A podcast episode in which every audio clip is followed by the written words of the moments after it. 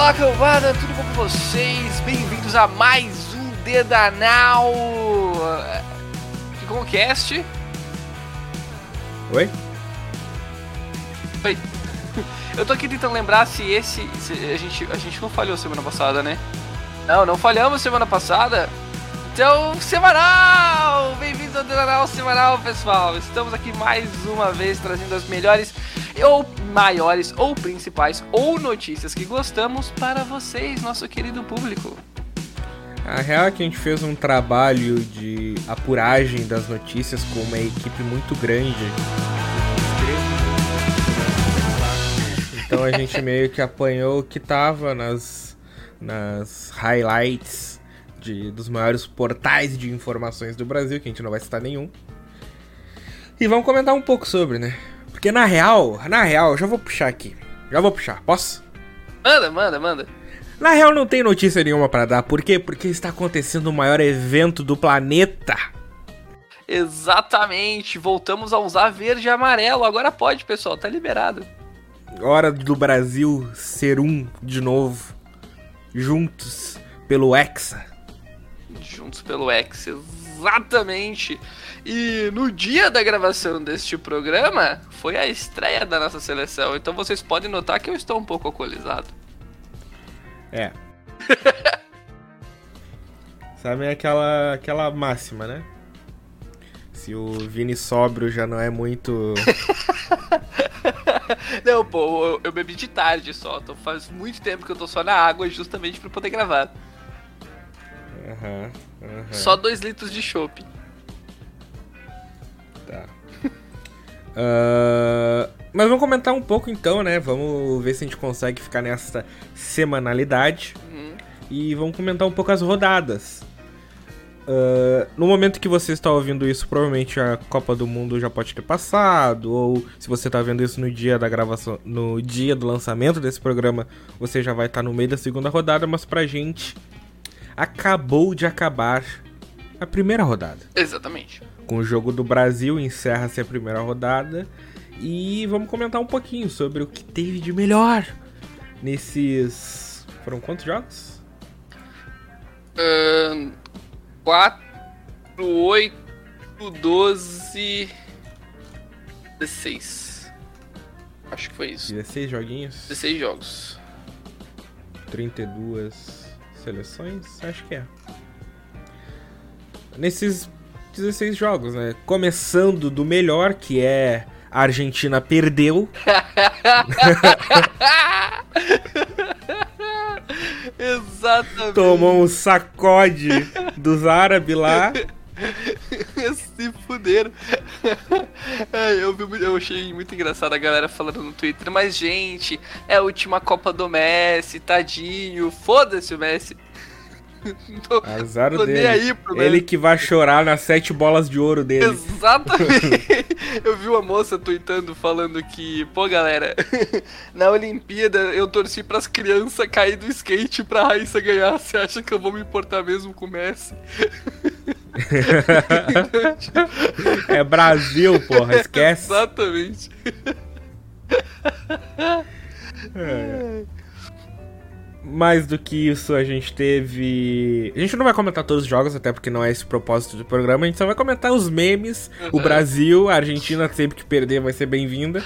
A Alemanha. Uh, a Alemanha também, né? Com os nossos amigos japoneses Perderam dando um pra... sacode. A Alemanha perdeu para a seleção do Crunchyroll. Exatamente, deu aquele flashback coletivo durante o intervalo. Os caras voltaram muito motivados. Flashback. Chegaram no segundo tempo de Bankai, de Injuri, a porra toda. Os alemães pisaram em campo. Ué, por que, que a música ficou mais séria? Eles voltando pro campo tocando a musiquinha do.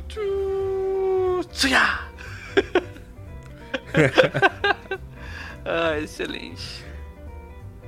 E o que, que, mais a gente teve? A gente teve o Qatar fazendo o que o Qatar sabe de melhor, que é nada. Sendo, acho que é a primeira seleção na história a perder o jogo inaugural, que é a seleção sede, né? Uhum. Nem o Brasil! Nem o Brasil. Com as vergonhas que fez no Brasil, o Maracanã e o 7x1, perdeu nas estreias. Exatamente. Mas eu acho pouco. O Qatar eu teve acho, essa façanha. acho que foi pouco. Devia ter perdido demais. Sim. E. Isso. Foi isso, né? Foi isso. O Uruguai empatou e o Brasilzão meteu dois gols na Sérvia com. Que ó, eu estou completamente iludido. Ah, eu também tô. Eu já estou com a hashtag Epta2026, Exato. porque o Hexa já é nosso. Exatamente. Aquele gol. Eu já tô comprando a camisa brasileira com as seis estrelas. Cuidado que os jornalistas alemão vai falar mal de você na internet. Uh, aquele gol maravilhoso do Richarlison, que para mim foi o gol mais bonito da Copa até então. Voleio. É o 9, é o R9. É o R9. 20 anos depois, o R9 volta à Copa do Mundo. Mas oh, eu cantei essa bola no começo desse ano. É um ano que termina com dois um ano onde o Lula ganhou a eleição. O ano onde o R9 vai dar a Copa pro Brasil. Tudo acontecendo de novo, igual 2002. E entrou dúvida na Copa, hein? Porque ele tinha se lesionado no Tottenham nas últimas semanas. Exatamente. Olha só, a história, a história é cíclica. A cada 20 anos ela se repete. É, imagina, o Lula será que assume em 2042 aos 120 anos? Acho que não. Acho que tudo tem limite. Ai, ai. E hoje foi provado por A mais B que não precisamos de Neymar. É. Não falta nenhum. Mas o Neymar é um baita jogador. Ele. Olha. Ele traz moral, assim. Os caras. Meu, o cara pegava na bola, quatro ia pra cima dele, Sim. tá ligado? O pessoal tem Os medo. caras têm muito medo daquele cara. Sim, sim. Sabe quem que não tem medo do E Neymar? A A Receita, Receita Federal. Federal. Azar, se ele, se ele levantar o Hexa com o gol na final, perdoa tudo. Perdoa, Foda-se. Foda-se. Falo, nunca critiquei. Nunca critiquei.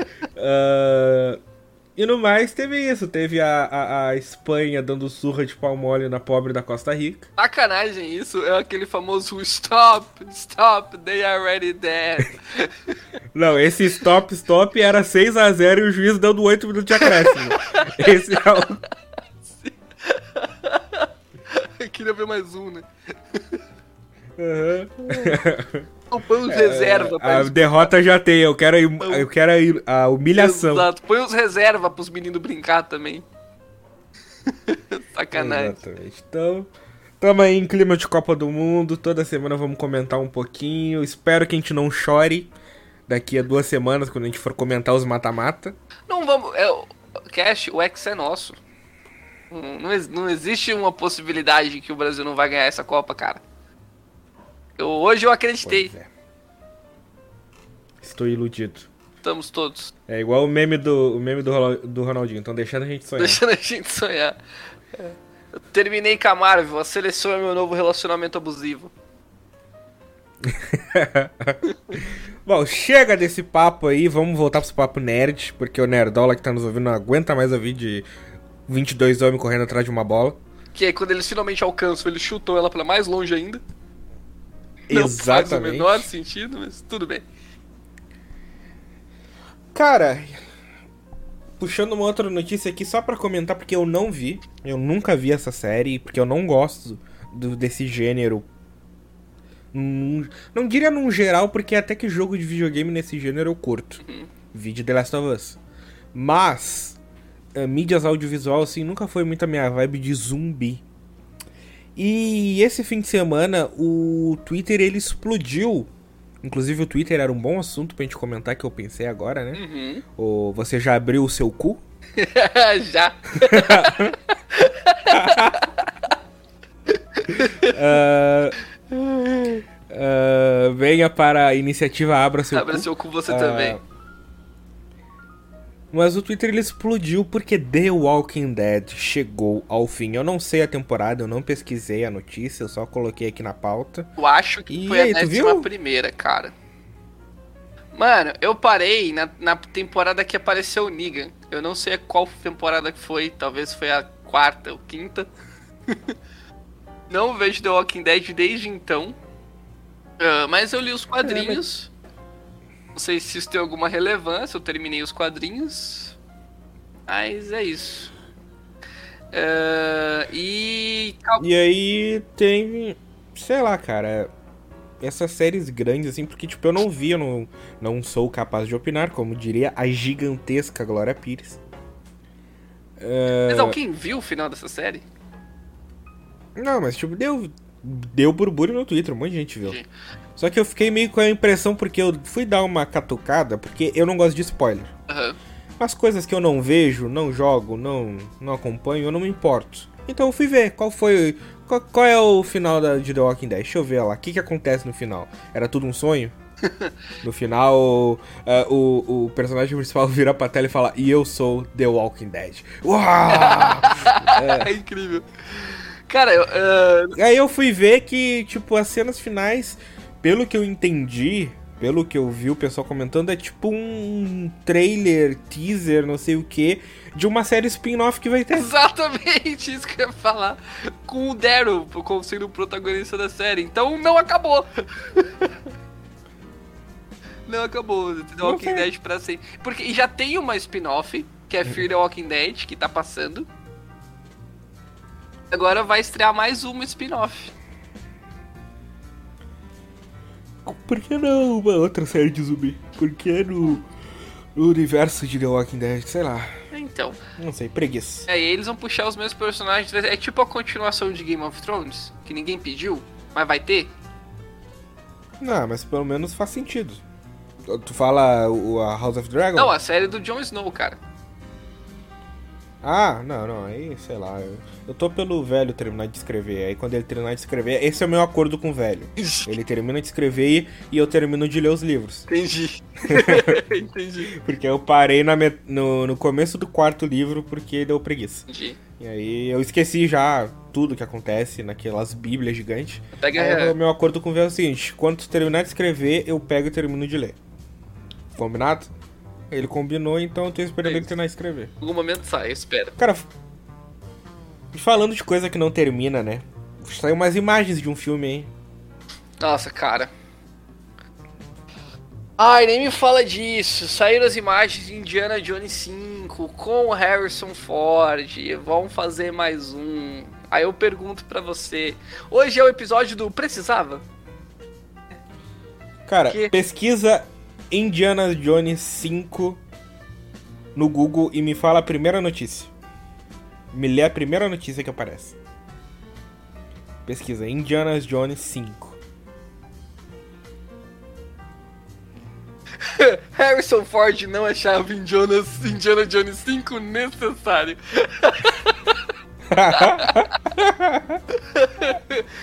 Ou seja, nem ele achava que precisava, mas o velho precisa pagar Boletão? boleto.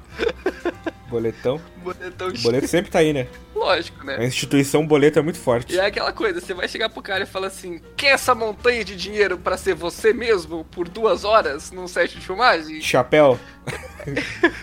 Quero! Cara, eu não. Indiana Jones, ele tá junto com O Senhor dos Anéis e outros clássicos do cinema que eu nunca vi. Uhum. Eu vi, para não me mentir, eu vi uh, ah, DVD pirata, assim, aquele que tu escolhe com o pé na rua, tá ligado? Uhum. Tu vai lá pro cara, oh, meu, qual, qual filme tu quer? E tu vai lá e aponta com o pé, eu quero aquele ali. 3 por 10 Aí. Exato. Aí. Uh, uh, ele disse que era original, tá ligado? Eu fui eu não sabia, pensei que era original. Os uh... contra a pirataria. contra a pirataria, não. O cara falou, não, original, veio direto lá de fora. Eu, Aquele beleza. saco plástico pareceu muito oficial, entendeu? É, que ele tá barateando os custos, né? É lógico, tem... é a capinha é caro, a, ca... a capinha é 90 reais. Uh, brincadeiras à parte, eu vi o 4, assim, uma imagem terrível de cinema, nem lembro direito. Não vi os clássicos, uh, mas eu fico pensando assim, cara, tipo, uh, existem séries antigas. vou dar dois exemplos. Temos 007. Como que o 007 se reinventa? ele muda a geração. Então tu tem a primeira geração clássica lá, e depois tu muda para algo mais anos 90, como foi lá, esqueci o nome do ator que fez nos anos 90, que era um bagulho bem exagerado. Aí nos anos 2000, naquela onda meio identidade born, tu traz o Daniel Craig, traz uma praia mais uhum. uh, uh, realista. Agora eu acho que a próxima geração do 007 vai chupar muito dessa onda super-herói que a gente teve. Com certeza. Então vai ser uma, uma escalada bem grande, assim, de eventos. O último filme do Daniel Craig já foi bem assim, já foi bem... Essas épicas, Velozes e Furiosos style, sabe? Sim. Porém, a gente tem um outro caso de algo... Não é tão antigo quanto 007, mas é antigo pra caramba. Que é Missão Impossível. Uhum que tá aí com, com os mesmos cara e tal, fazendo as loucuradas. E ele tá assim, re, se reinventando dentro do próprio gênero de ação. E se sustentando. Cada filme do Missão Impossível é melhor do que o anterior no quesito escala. É bem melhor que 007. Não sei se estamos no momento de ter essa discussão. Exato. Até porque eu não tenho. Eu não sou capaz de opinar sobre 007. Uh, Indiana Jones, cara, é um bagulho tão anos 80 que não veio, tá ligado? Tipo, não é Star Wars, que teve nos anos 80, e aí teve o revival dos prequels nos anos 2000, e aí agora teve a, o sequel, mas tem as séries e tem as animações, sabe? Algo que tá sempre vivo na memória. Indiana Jones é algo que tá lá atrás, parado lá atrás. Hum, e Star Wars, e... você pode fazer histórias com personagens que não estão nos filmes originais, você pode inventar coisa, como Sim, foi Rogue o One. O protagonista de Star Wars, o protagonista de Star Wars não é o Sr. Star. Exato, exatamente. Agora Indiana Jones Tipo, Indiana Jones, cara, eu assisti. O 1 e o 2 são muito bons. O terceiro, você já olha e fala, hum, precisava. Mas é para fechar a trilogia, entendeu? Então você fala, não, beleza, fechou a trilogia aqui. O 4 já é horrível, não precisava. Agora veio o 5, também não precisava. Então.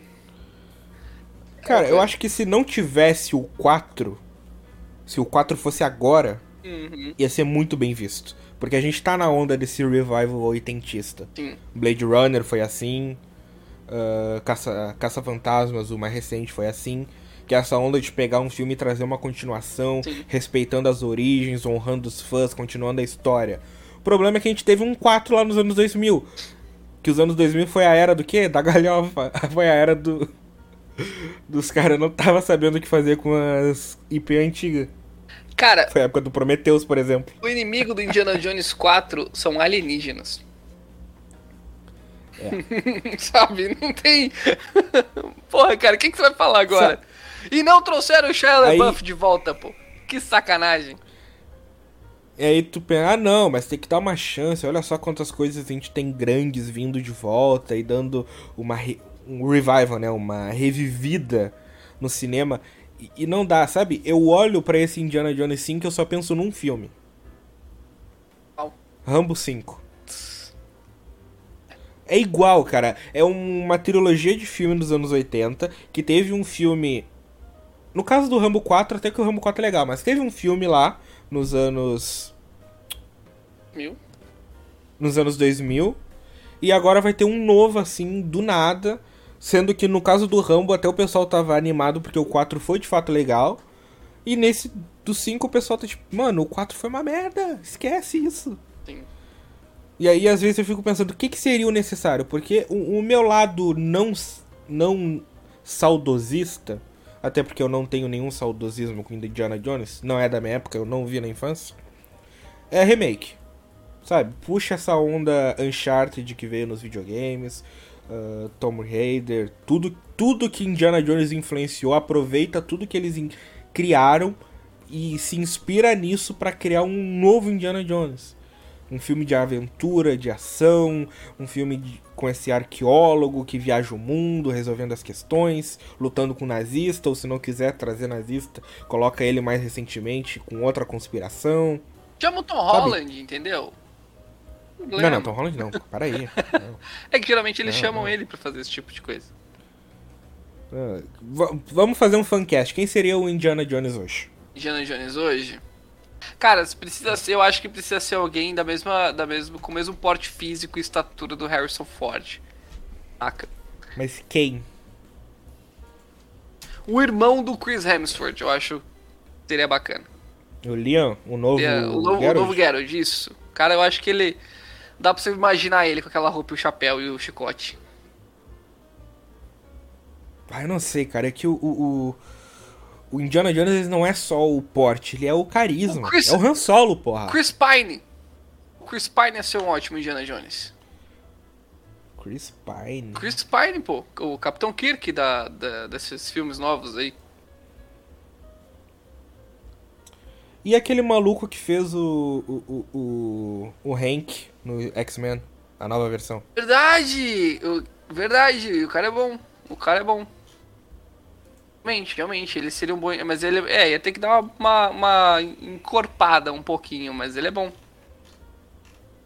Sim. Só pra ele, ele ser o É. Indiana Jones. Assim, bastante gente. Shia LaBeouf, traz o Shia LaBeouf, não tem problema. Ah, se. Não, Shia LaBeouf não, pelo amor de Deus. Não, mas se fosse, ah, vamos mudar o, o- a etnia, né? Até porque. ah, se a gente for puxar ele pros tempos mais recentes, ele não precisa ser necessariamente branco Uhum. pra ser arqueólogo. Na... Arqueólogo, sei lá. O, o, o, o queridinho de Hollywood, o Michael B. Jordan. Então, é que tem um problema que o Indiana Jones, ele é um, ele, ele é um arqueólogo, mas ele é um professor universitário. Tem muitas cenas em que ele tá dentro da universidade dando aula, de terno, gravata e óculos. Então tem que ser um cara que se encaixa bem nesse figurino também, nesse papel de professor. Não, mas é que se a gente trazer ele pra hoje em dia, o professor não, não é assim hoje em dia. Mas é que o, o Michael B. Jordan, eu acho que ele é muito trincado pra ser um, um- um professor arqueólogo, cara. Eu não compro essa ideia, não. eu tenho que dar uma... uma- É, e, e não tem como perder os tanquinhos. E, e o cara que fez o o que não tem nome, né? Não tem ele é bom. protagonista. Ele é bom, ele é, ele é bom, cara. Ele é um ótimo Indiana Jones. É, Enquanto os fãs de Indiana Jones ficam se remoendo na cadeira porque a gente tá sugerindo um remake, uma alternativa a um remake que eu tava pensando agora, qual é a outra série oitentista, que teve até mais filmes nos anos 90, inclusive, que teve uma continuação anos depois, nos anos 2000, e conseguiu se reinventar depois de 2010?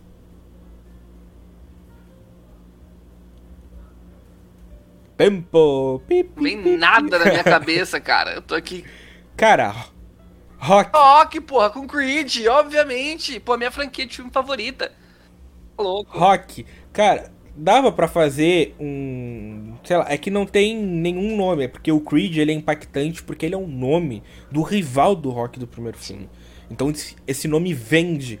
Mas tu conseguisse trazer algum ah, ah, filme com uma continuação, um sucessor que trouxesse a figura do Indiana Jones como mentor sem ser um Indiana Jones 5, Então, eu acho que podia dar mais certo. parece que no Indiana 5 vai ter a afilhada do Indy. Vai estar acompanhando o filme, o- acompanhando ele e vai ser a mesma pegada que ele. Então pode ser que ele esteja armando uma passagem de bastão aí. Entendeu? Pra ter uma nova franquia, mas não sei. Cara, o, o ator. Mas tu entende que não funciona pelo fato de ser Indiana Jones En- 5? entendo. Seria como se, ah não, o Rock 7, aí é o filme do Creed. Entendi. É, não, é, Entendeu? não, faz Ah, sentido, faz porra. sentido.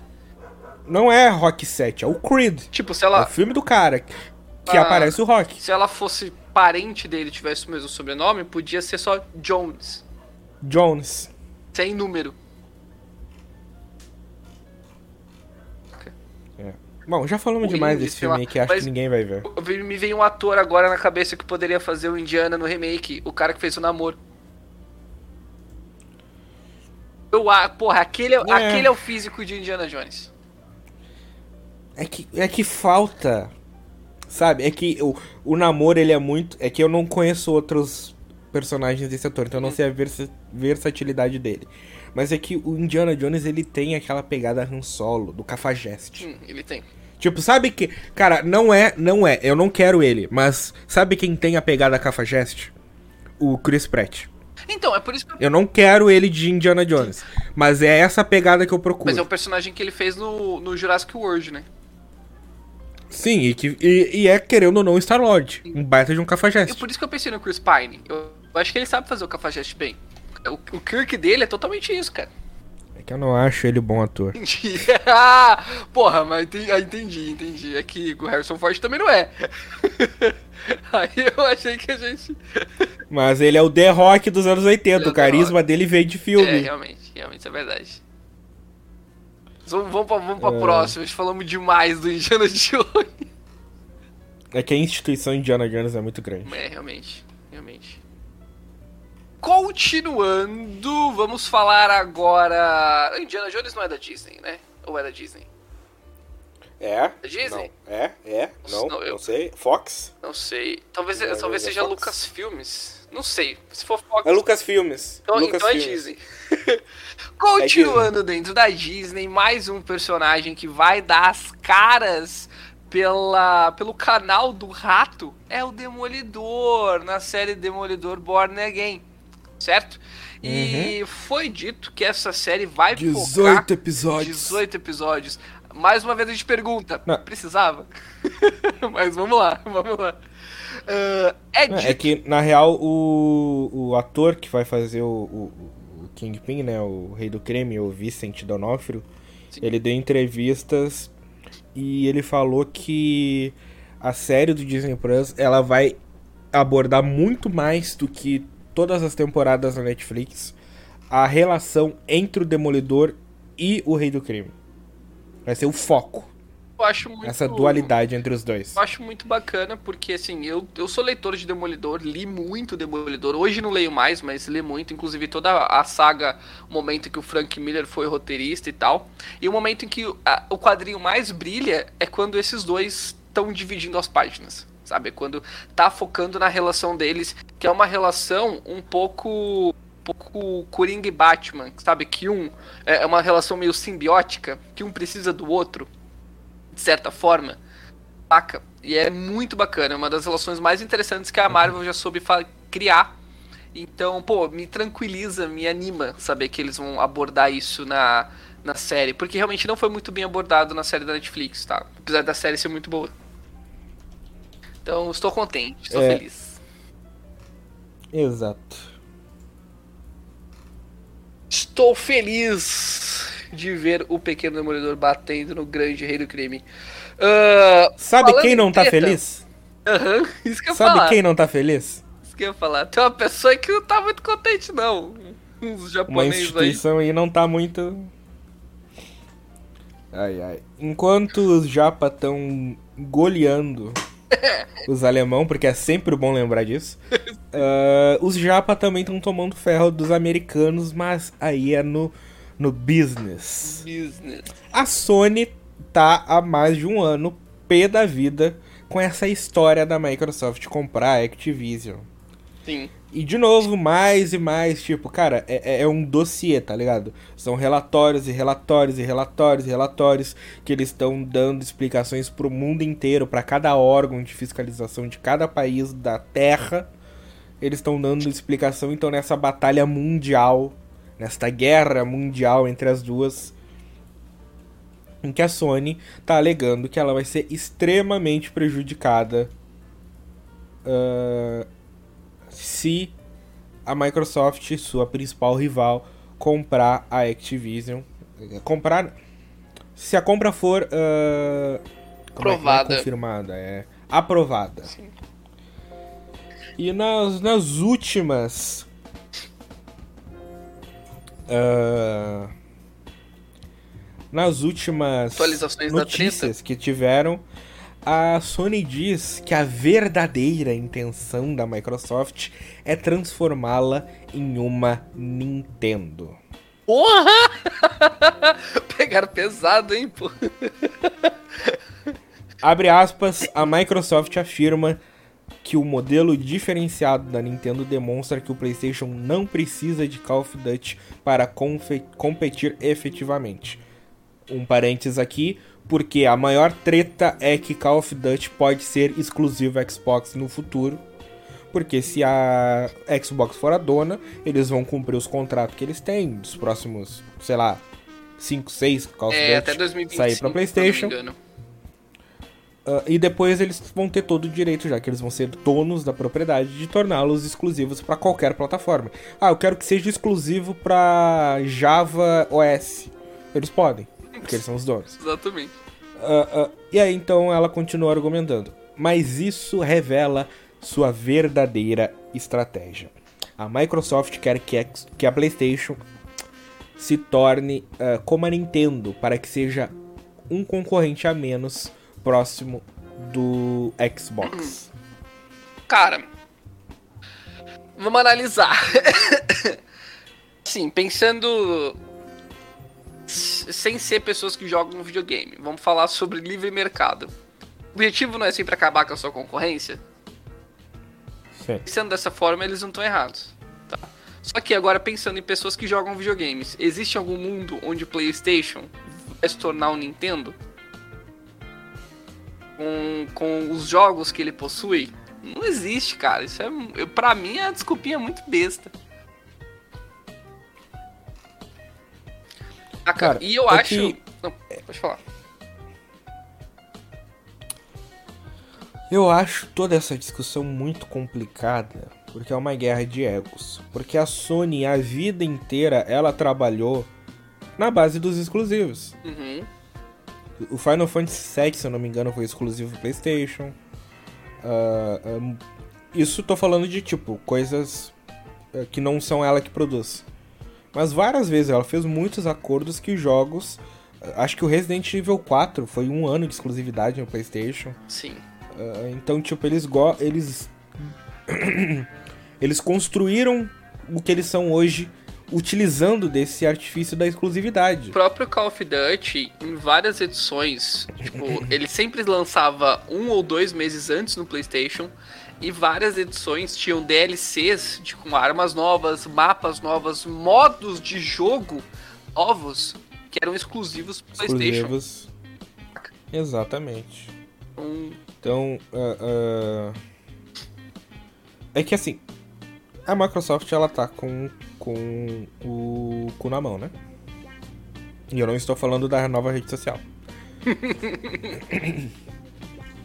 Aí ela tá nessa guerra, porque ela começa a dizer, não, que vai ser ruim pro mercado, que vai ser ruim pro consumidor. Não vai ser, porque a Xbox, se for exclusivo, vai estar no Game Pass. E ninguém vai ter que pagar 300 reais por ano para comprar um, um COD. Exatamente.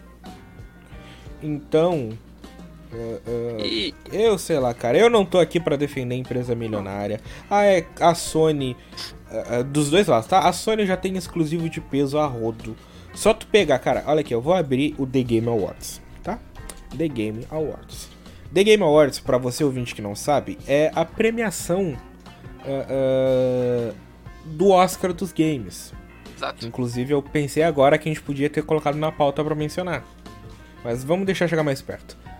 Uh, e como um Oscar tem o prêmio do melhor filme, o The Game Awards tem o Game of the Year, o jogo do ano. Uhum. Uh, e se tu pegar aqui os, os indicados a jogo, a jogo do ano, você vai ver que tem a Plague Tale, Elden Ring, God of War Ragnarok, Horizon Forbidden West, Stray e Xenoblade Chronicles 3. 50% dos indicados são exclusivos no console, pelo menos, porque Stray tem pra PC. Uh... PlayStation. PlayStation. Exatamente. Cara, o mercado hoje, o, o, o, que o pessoal se importa, porque é os jogos que estão concorrendo aos maiores prêmios, metade dele é exclusivo PlayStation. Então dizer que vai desestabilizar o mercado é errado, vai tirar a vantagem que ela tem. Aí deixar ele de forma igualitária. E outra, se você parar para pensar bem em mercado, em fazer dinheiro, o melhor caminho para a Microsoft é pegar o Call of Duty, jogar no Game Pass e deixar ele no PlayStation para lucrar com a venda do jogo no, na concorrência. É, ele no PlayStation pago. Exatamente. Saca? Tipo, o cara que vai comprar PlayStation vai estar tá dando dinheiro para a Microsoft junto, entendeu? E o, o principal, assim, cara, tipo, o que invalida tudo que a Sony possa dizer, Call of Duty não é um console seller. Não, não mesmo.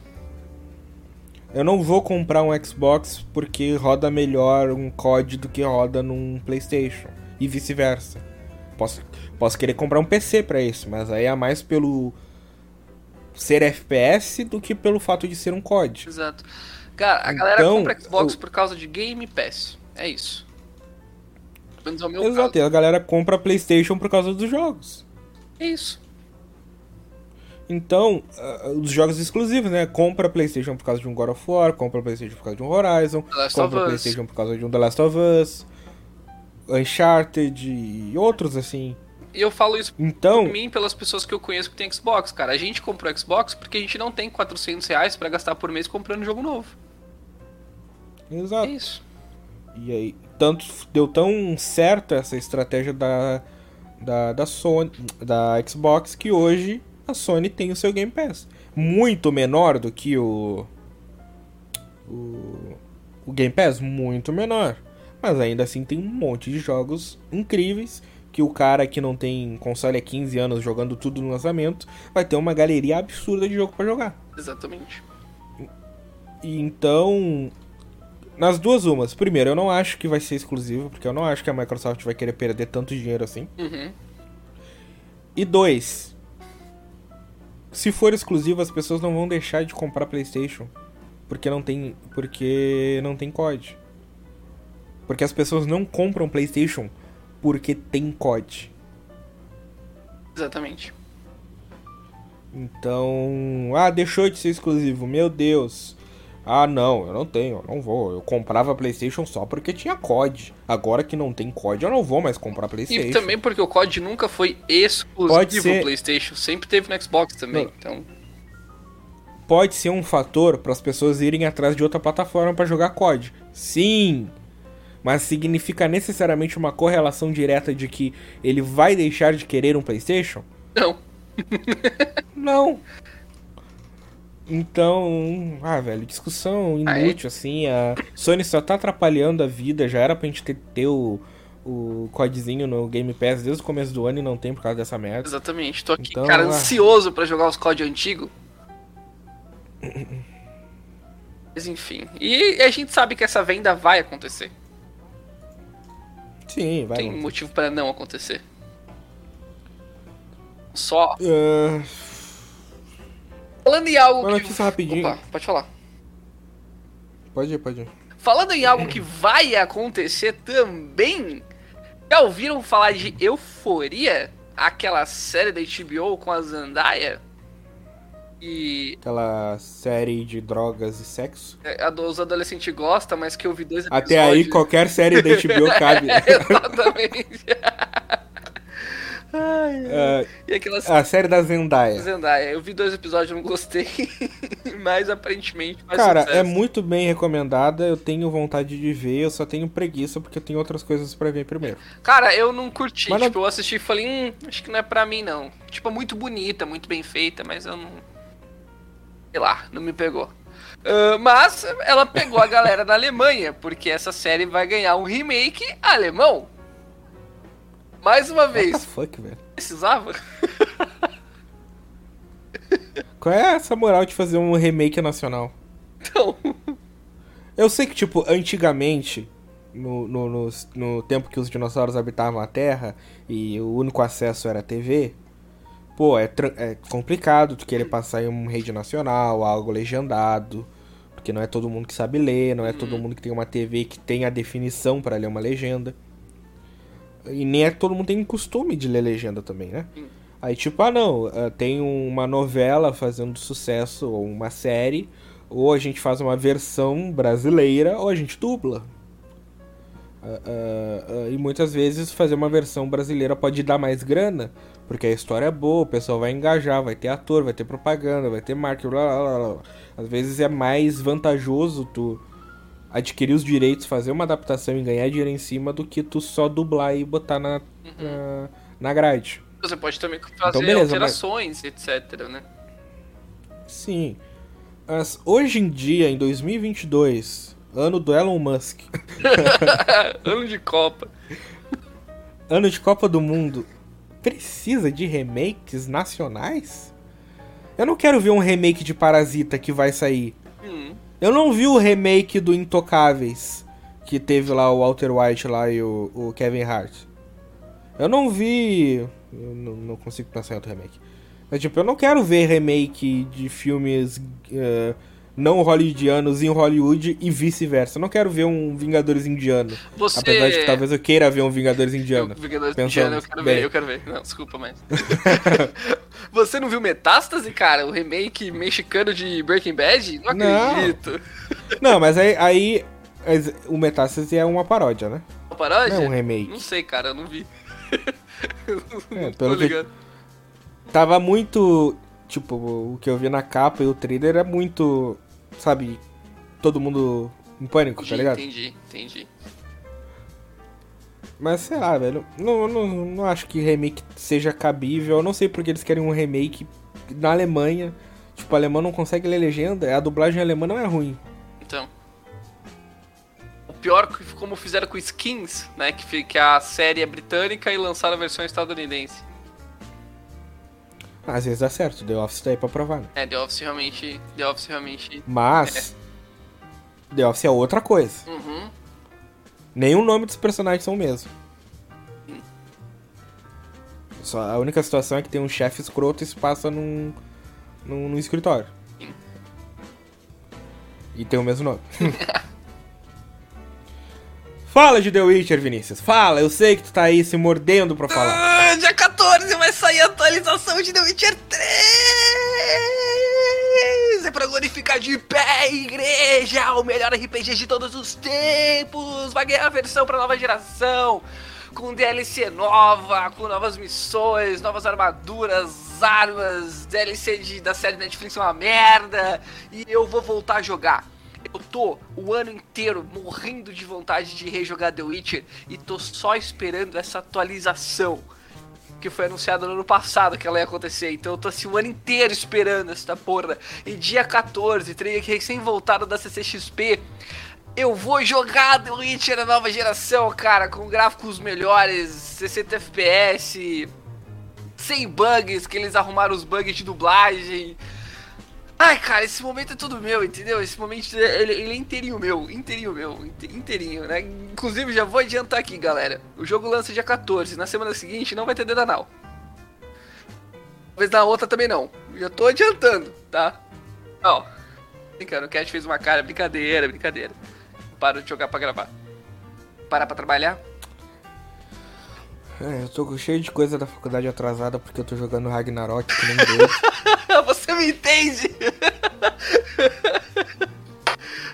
É isso, galera. Finalmente tá aí, entendeu? Tá aí. E aí saiu o trailer, cara, mostrando as novas funcionalidades. Que. Sim, funcionalidade de gameplay. Ah, pro, game, pro gameplay ficar mais fluido. Eu achei incrível, principalmente na hora de trocar os sinais, etc. Eu gostei da nova câmera. Câmera incrível também, você pode definir câmeras diferenciadas. Então, uma para quando você tá só andando pela cidade, outra para quando você estiver cavalgando, outra para quando você saca a espada e entra em modo de combate. Então, você pode moldar o jogo pro jeito que você gosta de jogar. Se você gosta de uma câmera mais em cima do ombro, se você gosta mais afastado, você que decide, player. Agora vai ter modo foto também, e novas missões, que eu acho que é o mais interessante, sabe? Missões novas pra você fazer, que vão te dar recompensas como armas, como armaduras. Então, vai ser uma nova gameplay do jogo. Saca? Não é só o mesmo jogo com ahn, gráficos mais bonitos. Tem coisas novas, vai mudar a dinâmica. Saca? Então, assim, estou muito animado. Muito mesmo. E eu vou ter finalmente um motivo pra jogar, porque eu não joguei, nunca joguei. Eu tenho ele pra PC, que eu. É- Essa história é engraçada, né? Eu burlei o sistema. Um dia, meu primo me emprestou a mídia física de The Witcher 3. Eu coloquei no Play, instalei e nunca joguei. Eventualmente ele pediu de volta e eu devolvi. e ficou lá salvo como se eu tivesse. Tá na minha biblioteca, só como mídia física, né? Tipo, eu posso. Eu- ele tá na biblioteca, mas pra eu instalar e jogar eu tenho que colocar o CD. Entendi. Aí, acho que no lançamento do Cyberpunk ou perto, acho que no lançamento da, da, da plataforma lá da, da CD, a GOG, Uhum. eles deram uma promoção. Tipo, se tu tivesse a, a Mídia física, você ganhava The digital. Witcher 3. Não, não, se tu tivesse The Witcher em qualquer outra plataforma, qualquer outra, tipo, se tivesse pra console e tu instalasse e pareasse a tua conta do console com a GOG, tu ia ganhar a versão pra PC. Hum, delícia. Aí eu fui lá, eh, criei a conta na GOG, eh, E eu- sinquei com a minha conta PlayStation e deu lá que eu ganhei, porque tava registrado que tá na biblioteca do Witcher 3. Ah, que delícia. então, cara, se joga, porque assim, é um jogo incrível. A história é incrível. Eu, eu tenho que terminar Ragnarok primeiro. Não, é, E eu tenho que. Eu tenho medo de começar o Witcher 3 agora em dezembro e não ter conseguido terminar a tempo de jogar o jogo do Harry Potter sem, sem Harry Potter. Ah, sim. É. Cara, eu vou de The Witcher porque. Não, mas tu já jogou. Ah, já joguei. Esse é. Então tu não vai ter aquele negócio de meu Deus, eu não terminei, eu não Ah, sei o sim, que acontece. Sim, sim. Apesar do jogo ter sete finais diferentes. mas É. é isso aí. Ah, o Thor não quer mais ser Thor. O Thor não quer mais ser Thor, galera. Thor. É, ele deu uma. É que é, falar. é que é um assunto sério, né? É. O, o Chris Hemsworth, ele fez uma daquelas terapias gênicas, Uhum. que é onde você vai lá, dá o seu sanguezinho e tem uma análise do teu DNA, e eles descobriram que tem alguns genes específicos que podem dar predisposição à doença de Alzheimer. E isso acho que preocupa qualquer um, assim, é um bagulho tenso. E, e ele decidiu que talvez seja uma hora de dar um tempo ah, na carreira. Mas não no sentido. É porque eu já vi gente noticiando como se ele quisesse se aposentar. Uhum. Não, não, ele não quer se aposentar, mas ele não. Ele quer diminuir o nível de produção que ele tem por ano. Sim. Porque tu pensa, ah, mas o que, que é gravar um filmezinho? Ele teve um filme do Vingadores lá atrás, um filme da Netflix, não sei o que. Cara, são meses de preparação, e é leitura de roteiro, e é ensaio, e é coreografia. Tipo, aquele filme O Resgate que ele fez lá, cara, é muita coreografia que tem que saber, e combinar com dublê, e combinar com não sei quem, e combinar com adjuvante, e o texto, e a interpretação, e tu tem que treinar o teu físico, e tu tem que deixar teu cabelo de um jeito, ter maquiagem, e acorda, e viaja pra set, e viaja pra outro lugar, e às vezes tem regravação, e aí depois começa a temporada de entrevistas, e tour, e premieres. Cara, não é um bagulho. Ah, eu vou ali, gravo um filme de uma hora, beleza, recebo 5 milhões de reais, de dólares e vou pra casa botar os pés pra cima. E esse esforço todo de decorar texto, de ter que se preocupar, ensaiar e tal e tal, são coisas que podem ajudar no desenvolvimento do Alzheimer, saca? Então, o- qualquer ator já tá mais predisposto a ter. Agora, imagina um cara que já tem o gene. Então é realmente preocupante, tá? Então ele tá completamente correto. Que nem ele falou, que ele quer ficar com a família, ele quer curtir os filhos. Sabe? Ele não tá, não tá errado. Ah, E ele não é, é, é, não é assim, ah, eu, o, o Thor não quer ser mais Thor, então, tipo, o próximo Thor vai ser outro ator. Não. Ele respeita muito o legado do Thor, o que o Thor proporcionou pra ele como ator no cinema. Então, tipo, ele quer que a história seja encerrada. Assim, tipo, muito justo, tá ligado? Assim como o Robert Downey Jr., o Chris Evans, a, a Scarlett Johansson nem tanto, mas pelo menos teve um fim, né? Mas assim como esses todos que chegaram junto com eles tiveram uma conclusão, ele também quer ter essa conclusão, ele quer ter esse fim. Ah, não significa necessariamente matar o personagem, mas chegar a um fim de um arco, a uma conclusão de uma história. Como ele falou, né? Que tá na hora de fechar esse livro. Finalizar o Thor. E querendo ou não, são quatro filmes, três Vingadores. Então são Quatro Vingadores. quatro Vingadores, exatamente. Então são oito filmes que ele fez. é, Além de participação aqui ou ali e tal. e provavelmente vai ter mais um. Né? Então, cara, você pode colocar aí. E se ele não aparecer nos Vingadores? Não, no também, mínimo- então no mínimo mais No três. não, no mínimo, no mínimo dois Vingadores. Sim, no mínimo. Sim, Porque o Thor vai retornar, acho que tava escrito no final do filme lá dele. sim. É, Ah, então, ah, cara, 10 filmes dele fazendo o mesmo personagem. Tipo, se eu não me engano, é o personagem, é o ator que mais fez o mesmo personagem em, em filmes da Marvel. Tirando o Wong, talvez, sei lá. Mas, tipo, nos, sabe? E é o, é o, o Vingador original, ele e o Hulk, né? Que ainda são heróis que ainda fazem parte. ainda fazem parte do MCU. Só- Sabe, Do caralho, velho, dos originais só dois sobrou. Meu Deus, a gente tá ficando velho, cast. E o Gavião. Ninguém liga pra esse, esse ninguém. Não fala do Gavigode. Gabigode. Então, assim, e eu entendo ele também. Chega um momento que você. Não é que você cansa do personagem. Mas é que o próprio ator entende que não tem mais pra onde esse personagem evoluir. É por isso que as coisas têm que chegar ao fim. Senão vira um The Walking Dead, vira um Grey's Anatomy. Que a gente comentou no último episódio. Ah, então ele tá correto nisso também, sabe? De encerrar essa fase dele como Thor. Exato. Agora o Tom Holland, não, meu parceiro. O Tom Holland vai ser Homem-Aranha pra sempre. Esse daí não tá nem aí. Esse daí. É que ele é jovem, né? É outro esquema. Sim. Assinou contrato pra Então- mais seis filmes, foda-se.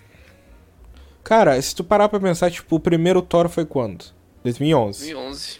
Ele fechou ah, ah, 11 anos, tá ligado? Uhum. Primeiro Homem-Aranha, o primeiro do Ho- Tom Holland, tá, ele apareceu em 2016 no Guerra Civil, tá, mas o primeiro filme dele foi em 2017. Sim. Tipo, se a se o ciclo de vida de, um ator na Marvel for 11 anos, ele ainda tem mais da metade do tempo Uhum. dele pra ter filme. Exatamente. Então não é como se ele já tivesse saturado no cinema. Ah, mas eu gosto do Tom Holland, deixa vir. eu gosto do Chris Hemsworth também, tô... do Tom Holland. Exato. Aqui. E falando de notícia triste, Sim. Pode, pode falar dessa, Cash. Pode. O maior Ranger de todos, infelizmente nos deixou.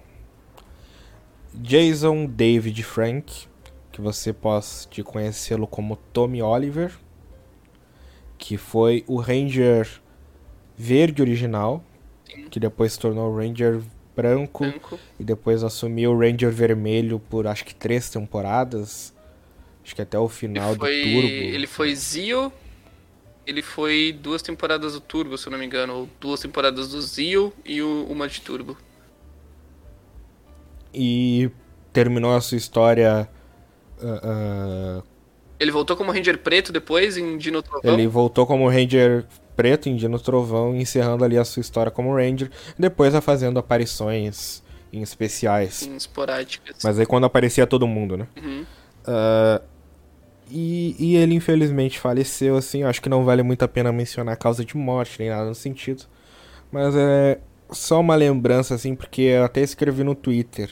Cara, ele conseguiu impactar gerações fazendo o, o mesmo personagem em eras diferentes. Sim. Cara, tem gente que olha pra ele e vê o Ranger Verde. É o O. Ranger Verde. É o Tommy.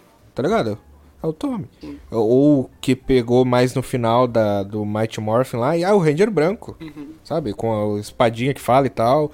Tem gente que pegou e, ah, o Ranger vermelho do Turbo. Turbo. Que pra mim é a melhor versão dele. Que dourava Turbo. E tem gente, que, que nesse caso sou eu, que olha pra ele e vê o Professor Oliver. Uhum. Sim. Porque a primeira temporada, a primeira temporada que eu vi de Power Ranger foi o, o Força Animal. Que acho que muita gente viu no começo dos anos 2000 na Globo. Ah, ah, mas a primeira que eu vi, assim, com mais idade, sim, que eu já tinha... Porque eu lembro de eu ter visto muito pequeno Força Animal, eu achar legal, eles batendo sendo faísca. Depois eu me lembro um pouquinho de ter visto Tempestade Ninja, mas eu não sa sabe, como era um bagulho muito Snyder de, de saturação, Uhum. e às vezes tinha umas histórias pesadas de viagem no tempo e parente e ninja. Não era um bagulho que agradava o cast de 5 anos, de 6 anos. Então, o primeiro Power Ranger que eu vi, aqui eu vou até fazer uma pausa aqui pra mostrar algo pro pro Vini.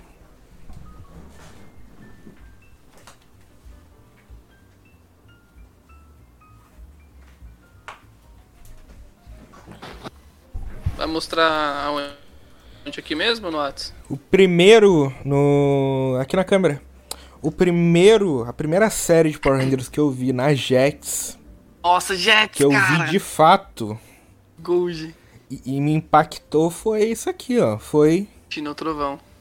Foi Dino Trovão. E, cara, eu me lembro, assim, tipo, tu começa vendo a série normal, aí começa com esse cara numa ilha, tipo, quem é esse cara, velho? Do nada, assim, um cara genérico numa ilha, e aí do nada, ah, não, ele é um professor, e eu, como assim professor? Cadê o... Cadê os Power Ranger? Aí aparece lá os caras e tem toda a confusão, e aí ele, ele que é o cara que mostra pra eles as dinopedras, e aí eles viram os Power Rangers, ele ensina eles e tal. Mas, cara, eu sem contexto, eu não tinha contexto. E aí chega no famigerado quarto episódio de Dia no Trovão, que acho que todos podemos concordar que é um dos melhores episódios de toda a franquia Power Rangers. Sim. Porque o Tommy, o professor Oliver, ele é sequestrado pelo vilão lá do, dessa temporada. E ele deixa uma mensagem de vídeo pros Rangers. ah, ah, contando um pouco da história deles. Da história dele como Power Ranger pra incentivar. E imagina, eu nunca. Tipo, eu nunca tinha ouvido falar disso, porque não é da minha época. Não é da minha época. E não reprisava Mighty Morphin na TV aberta ou na TV fechada na- nos anos 2000. E aí do nada ele começa a contar, tipo, eu fui o Ranger verde, aí o branco, e aí depois o vermelho, e salvamos o planeta, e viajamos no espaço, e viramos turbo, e não sei o que. Mano, isso explodiu a cabecinha do jovem cast de 10 anos lá, cara. Então, tipo, ele, ele marcou demais, assim, as gerações. A página dele é aberta aqui do, do Ranger. Do Ranger. Ranger Preto. Sim. Então. Sensacional, uma, uma perda. Ele tinha 46 anos, se eu não me engano. 39, eu acho. 43, 46 anos. Não, acho que. Não, não chegava a 49, acho que era entre 13 e 6. Entendi. Então, tipo, uma perda terrível, assim, muito precocemente, muito do nada. Não, não foi doença nem nada assim. Então, triste. Sim. E a minha, a minha história com ele também, cara, é um pouco parecida com a sua. Porque o primeiro Power Rangers, eu sou um pouco mais velho que o Cast. O primeiro Power Rangers que eu vi foi o Turbo, quando eu era bem criança. Onde ele era o Ranger Vermelho. Então ele era o herói pra mim nesse Power Rangers. E eu lembro que tinha um filme também. E eu alugava sempre, na época da locadora, alugava em VHS. Tipo, tinha lá meus 5, meus 6, 7 anos. E eu era apaixonado pelo Tommy, o Ranger Vermelho, que tinha aquele carro mó da hora no turbo. E o último Power Rangers que eu vi foi o Dino Trovão. Então, a minha experiência com Power Rangers, ela começa e termina com o Tommy. Então eu fiquei muito impactado com o falecimento dele. Tipo, muito mesmo. Saca? Cara, era fudido. Isso, né? As pessoas vêm e vão. Acontece. Exato. É uma pena que algumas vão mais cedo do que Exatamente. Exatamente. Faz o giro aí pra gente sair dessa deprê. Faz o quê? Faz o giro aí pra gente sair dessa deprê.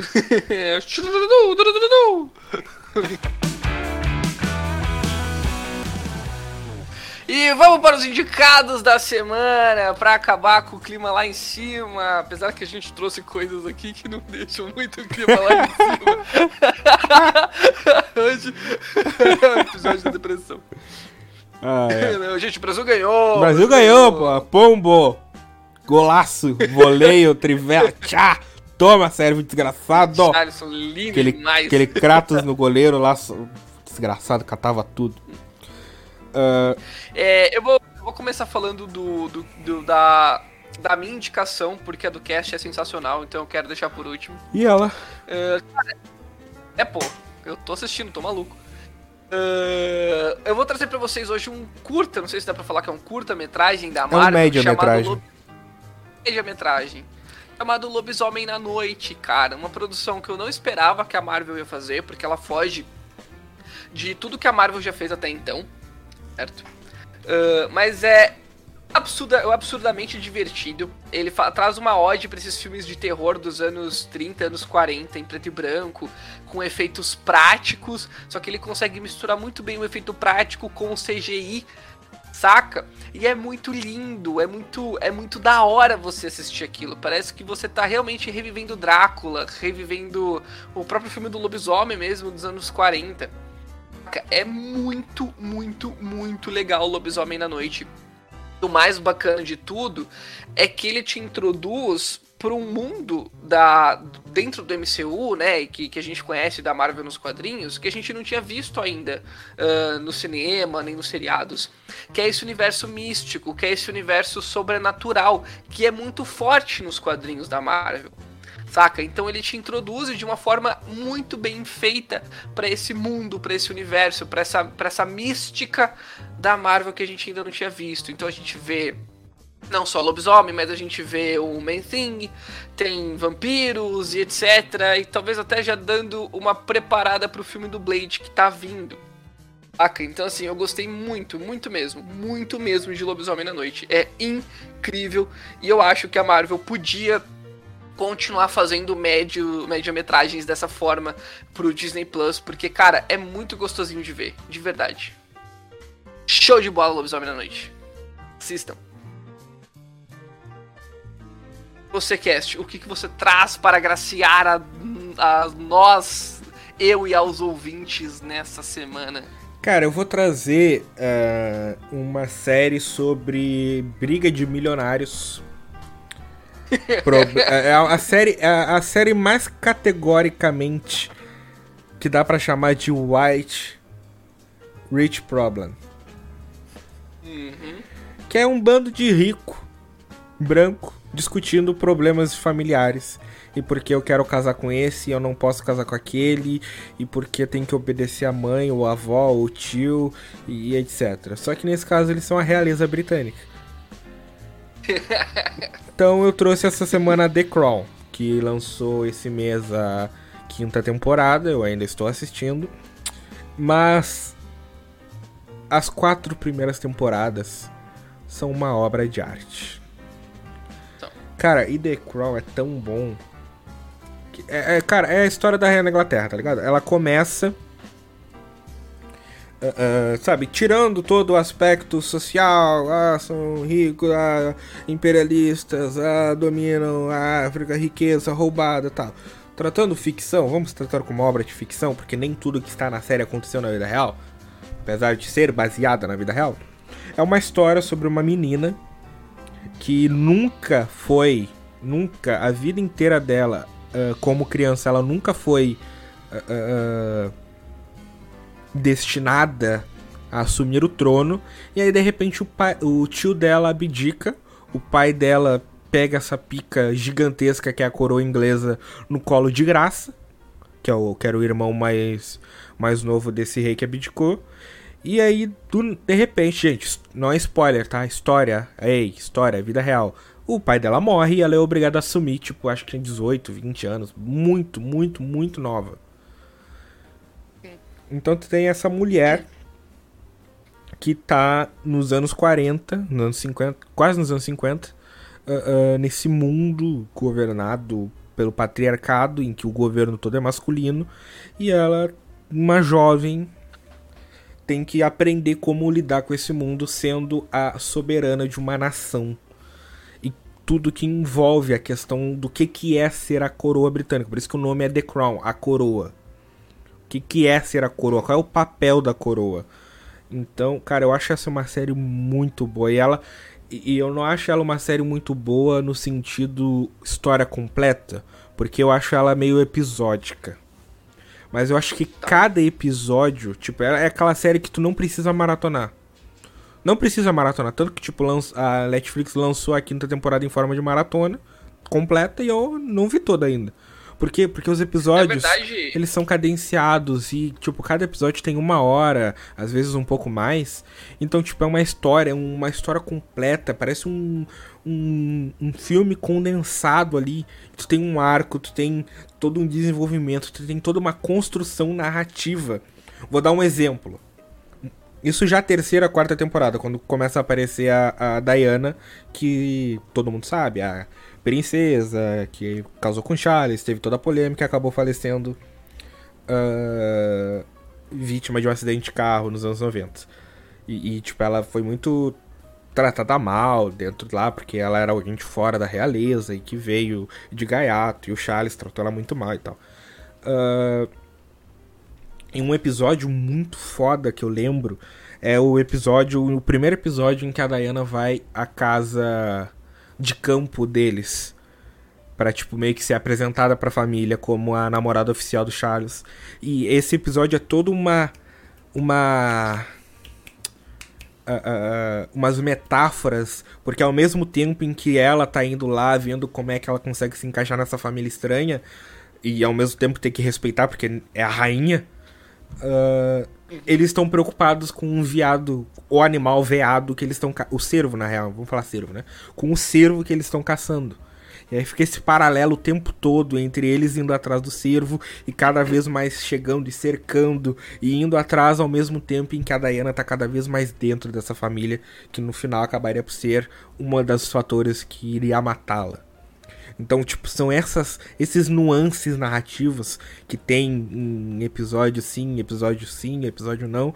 Uh, uh, que fazem essa série ser tão fantástica. A escrita dela é maravilhosa, a fotografia era é maravilhosa.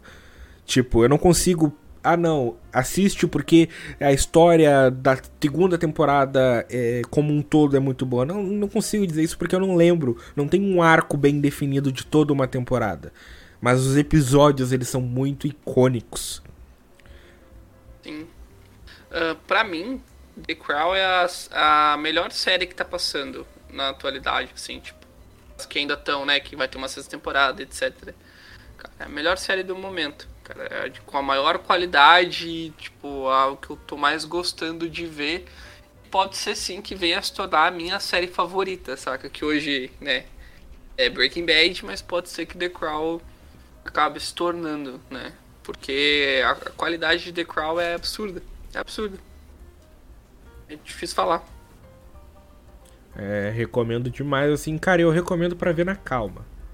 Na calma, tipo, uhum. não, não queira ruxar, ah, não, vou maratonar a primeira temporada esse fim de semana, não faça isso. Vai, assiste o primeiro episódio, depois vai ver o segundo, se gostou, vê um, dois seguidos e tal. Mas não é aquela série em que você. Como é que eu posso dizer? Não é aquela série que te deixa ansioso pelo próximo episódio. Ela não tem muitos. Sim ela praticamente não tem cliffhanger. Não tem. Ela te, todos os episódios eles terminam num ponto. É, cara, você tem que absorver. Assiste o episódio, absorve, pensa sobre ele, revive ele na sua cabeça, porque é, é muito bom. Exato. É isto? Acho que é isso. Então é isto, meu querido ouvinte. Espero que você tenha se divertido. Espero que você não tenha chorado por causa do Tommy. Uh, e tenha ficado feliz com os resultados do jogo do Brasil e da Argentina principalmente. Chupa Messi. um beijo para você. E a gente volta na semana que vem. Valeu!